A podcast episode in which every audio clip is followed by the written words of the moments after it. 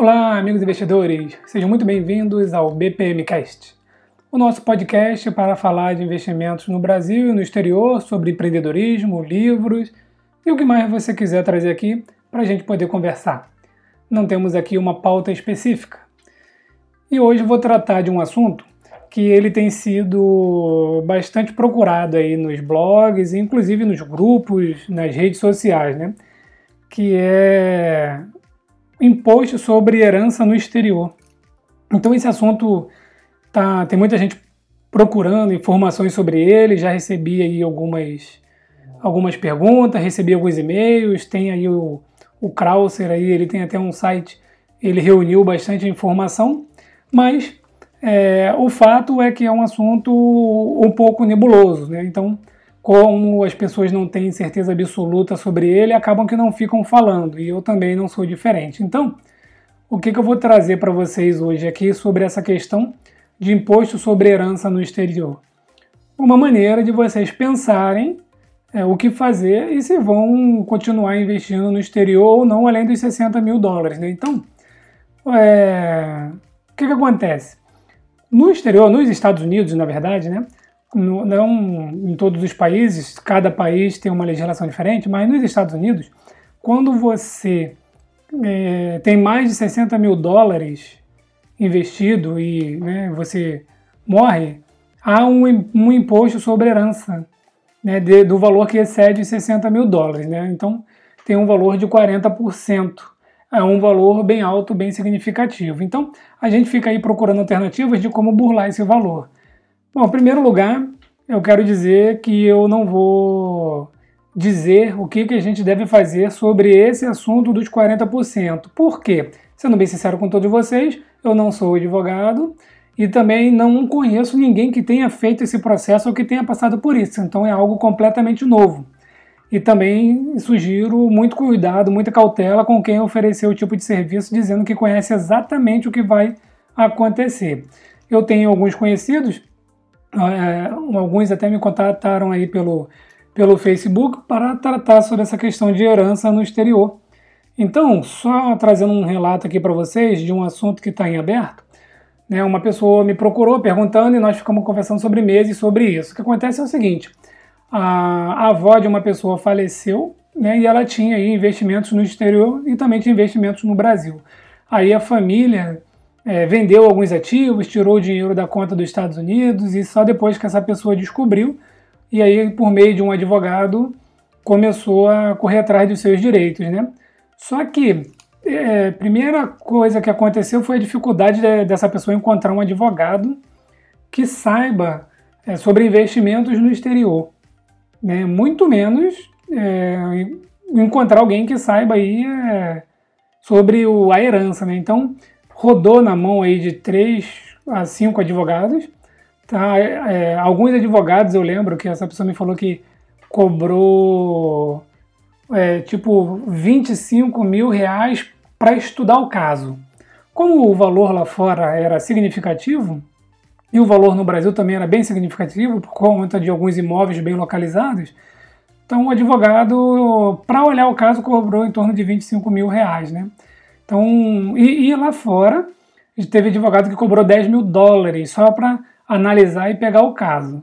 E não tinha garantia nenhuma de que ia de que tinha experiência no caso, né? ainda ia estudar o caso. Então, é um, é um, um assunto novo, é difícil ter alguém que domine realmente esse assunto. Então, o que, que eu faço? Eu procuro alternativas a, a esse imposto. Né?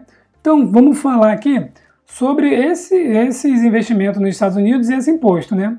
Como é um assunto muito é, específico, como eu não conheço ninguém que saiba exatamente como que tem que proceder nesse caso de imposto no exterior, o que, que eu faço?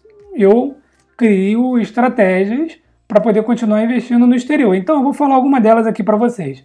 Por exemplo, né, é, você pode ir investindo e quando chegar em 60 mil dólares, que é o, o, o limite para não pagar os 40%, aí é, você para de investir. Né? Eu já vi muitas pessoas comentando isso. Ah, não vou investir até 60 mil dólares, e aí quando chegar a 60 mil dólares eu vou parar de investir. E depois eu vou investir tudo no Brasil. considerando o dólar aí a 5 reais, então a pessoa vai ter 300 mil reais investido no exterior. É, é uma quantia para se falar aí do brasileiro, aí, como diz o pessoal do Pânico, né? O afegão médio, 300 mil reais no exterior é uma quantia considerável. Eu acho que é um, é um bom dinheiro, porque a pessoa que tem investimento no exterior, ela também tem investimento no Brasil. E poucos que eu conheço têm pelo menos meio a meio igual a mim. Né? Então eu tenho metade no Brasil, metade no exterior. Então, se uma pessoa tem meio a meio igual a mim, ela tem 600 mil investido, tá? 300 mil no exterior e 300 mil no Brasil. Mas geralmente as pessoas têm mais no Brasil do que no exterior. Então, essa pessoa vai estar tá beirando aí a 1 milhão é, de reais investido, né? Então, é uma, é uma maneira. Só que isso leva a quê? Toda vez que o patrimônio começar a crescer lá fora, por exemplo, né, as ações subirem de preço, isso daqui virar 70 mil dólares, né? Porque se você tem 60 mil dólares e sobe 10%, levando em consideração que o, SP500 ano passado, 2019, subiu 30%, tá? Então, olha só, estou falando de um ETF, hein? Estou falando do SP do índice, não estou falando nem de comprar, por exemplo, ter comprado o Apple é, em janeiro de 2019 e vendido no final, que deu 100% praticamente, né? Então, esses 60 mil já teria virado aqui 78 mil dólares. E aí, com isso, se você não quer pagar é, não quer deixar né, que a família pague, porque você vai morrer e vai ficar para a família, né? Se você não quer pagar nenhum centavo aqui de imposto, vai ter que vender 18 mil, tá? Para poder voltar para os 60 mil. E aí o seu patrimônio vai ficar oscilando, né? Aí é, você. Vamos, vamos rapidinho um estudo aqui do cenário do, de 2019. Digamos que você estava com 60 mil no final de 2018 e aí passou o ano de 2019 todinho, final do ano rendeu 30%, então você estava com 78 mil. Você vai lá e vende 18, né? Porque passou dos 60 mil. Aí entra o coronavírus, pandemia e o mercado cai 50%. Aí dos 60 mil que você tinha, você volta para 30 mil. E aí você tem que colocar de novo 30 mil lá. Então, o, é, essa matemática, essa inda e vinda, eu acho ela meio complicada porque você tira dinheiro, coloca dinheiro, dólar a 3 e pouco lá em 2018, dólar chegou a 3 e 3,7, 3,8 no final de 2017, por exemplo, né? Aí, agora em 2020, que caiu 50%, voltou para 30 mil dólares, o dólar está 5 e pouco, aí você vai colocar de novo lá 30 mil dólares para voltar para os 60, então eu acho uma assim, muito trabalho, sabe? Esse vai e volta e mantém só 60 mil, enfim, é, não acho muito, muito viável não, tá? Mas é isso aí, tem gente que diz que vai parar em 60 mil dólares, é uma opção, tá bom? É, aí essas pessoas também já vi que tem gente que diz que não, vou sair com 60 mil dólares e só volto quando tiver 500 mil dólares. Então você vai ter que ficar um, uns bons anos aí investindo no Brasil, tá? até que quando você é, converta o que você tem no Brasil para dólar, some aí 400 é, é, 440 mil dólares, que somado aos 60 mil que está lá fora, fecha 500 mil.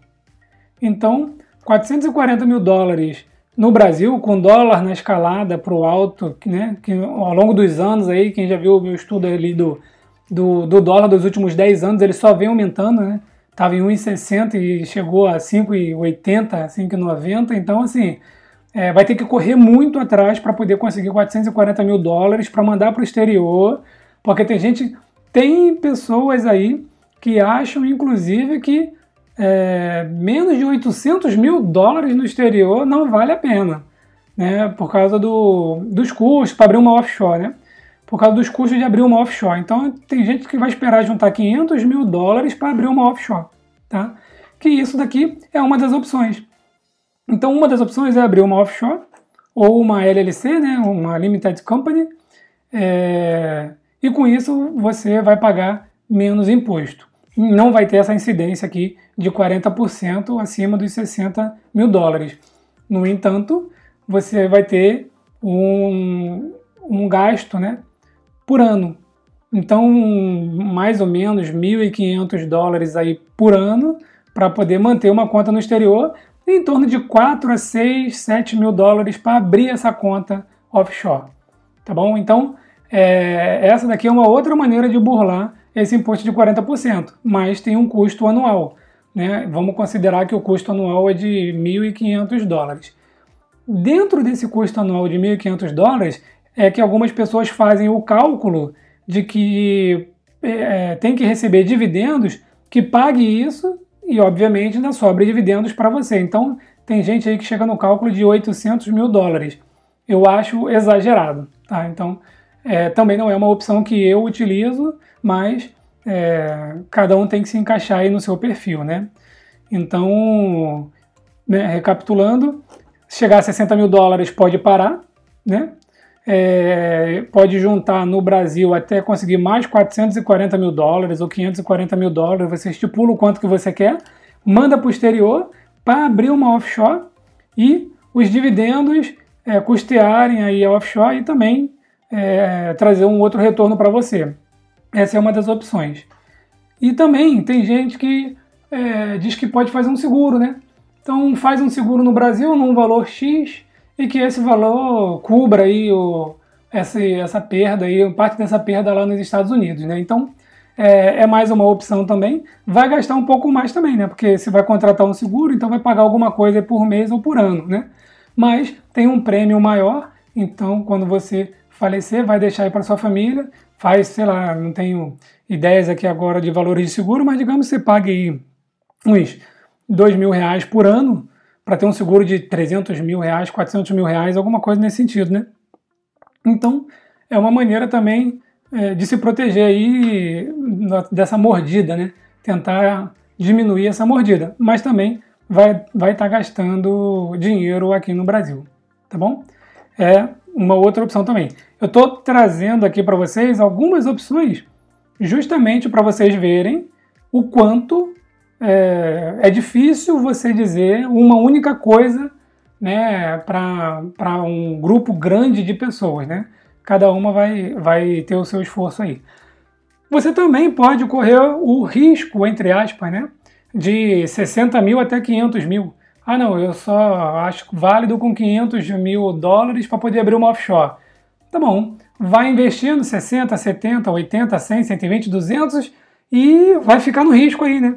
Esse entre 60 mil e até o valor que você quer para abrir uma offshore, fica no risco, tá? Você tá, é, é, espera o sinal aí fechar para atravessar a rua, toma muito cuidado para não ser atropelado, para não morrer, não pegar o coronavírus, e aí com isso você não vai ter esse problema dos 40% também, tá?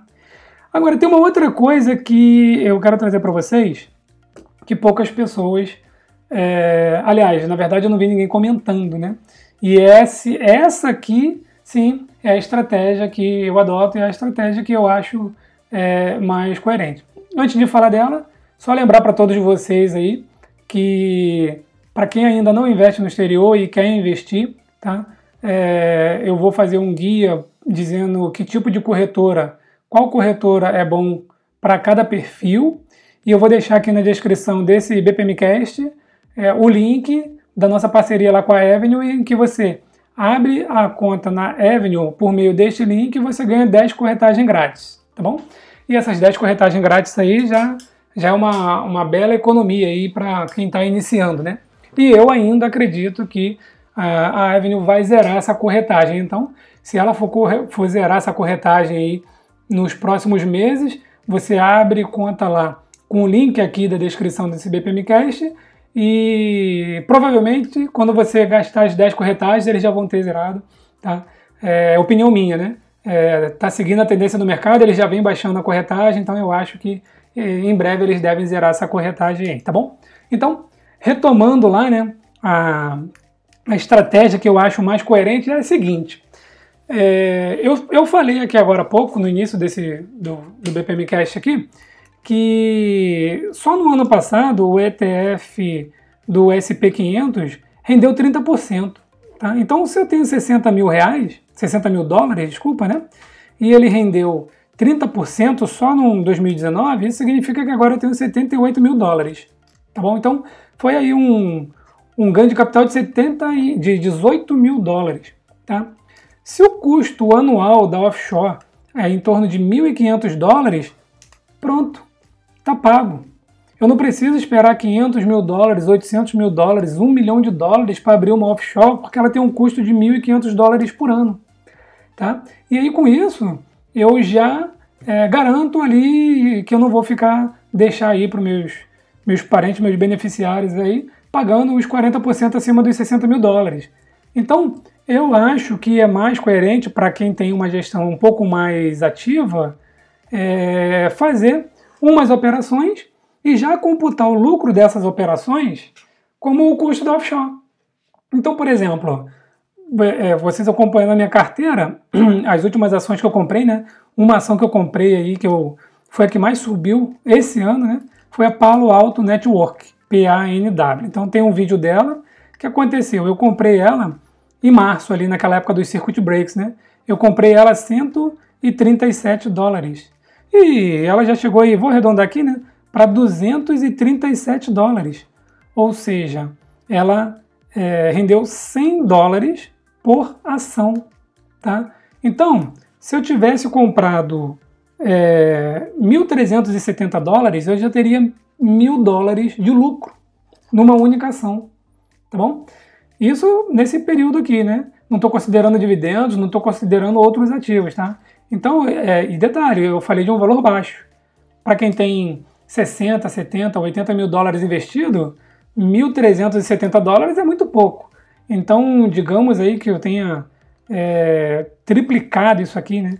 Ao invés de 1.370 dólares, vamos multiplicar isso aqui por 3, vai dar aí é, 4 mil dólares ali, mais ou menos, né?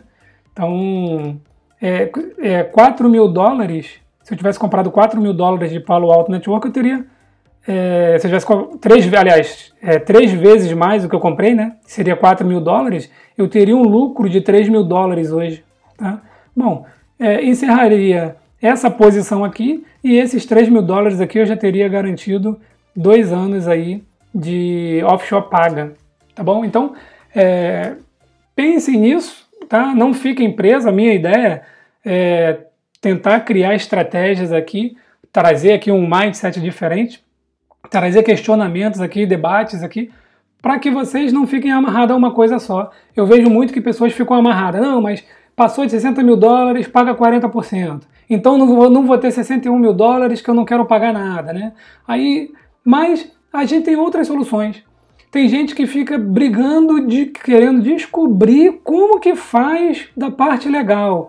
Olha, pode consultar advogados, consultorias, é muito difícil de achar alguém. E se você achar, vai cobrar, tá bom? E vai cobrar bem, porque é um, é um mercado bem escasso. Inclusive para quem é advogado, entende muito bem inglês, de investimentos, de sucessão, inclusive, é um ramo que está aí é um nicho aberto aí para poder explorar, tá bom?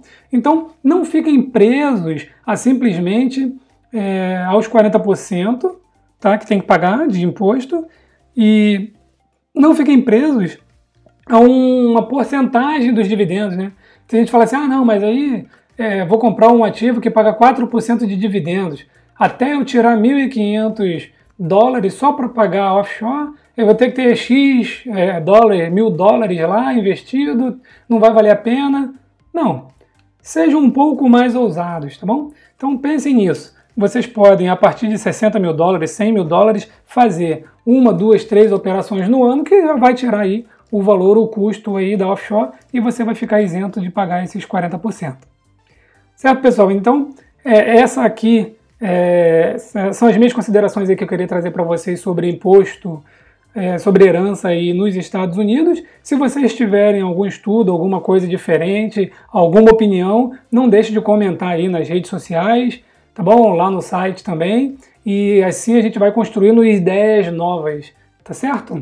E se quiserem comentar alguma coisa, participarem de algum podcast aqui, sugerir alguma outra novidade, fiquem à vontade. Estamos aqui abertos para fazer é, cada vez mais aí pessoas investirem no exterior e desmistificar essa, esse mito aí, né, de que investir no exterior é caro, é difícil e tem que saber inglês e começar com 250 mil dólares, como eu já ouvi. Certo, pessoal? Então, forte abraço a todos e até o próximo BPMcast.